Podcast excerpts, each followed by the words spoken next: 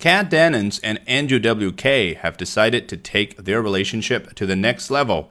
On Thursday, the 34 year old actress announced that the two are engaged.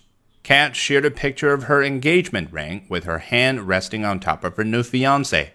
She also shared a kissing picture and another of her showing off her new bling.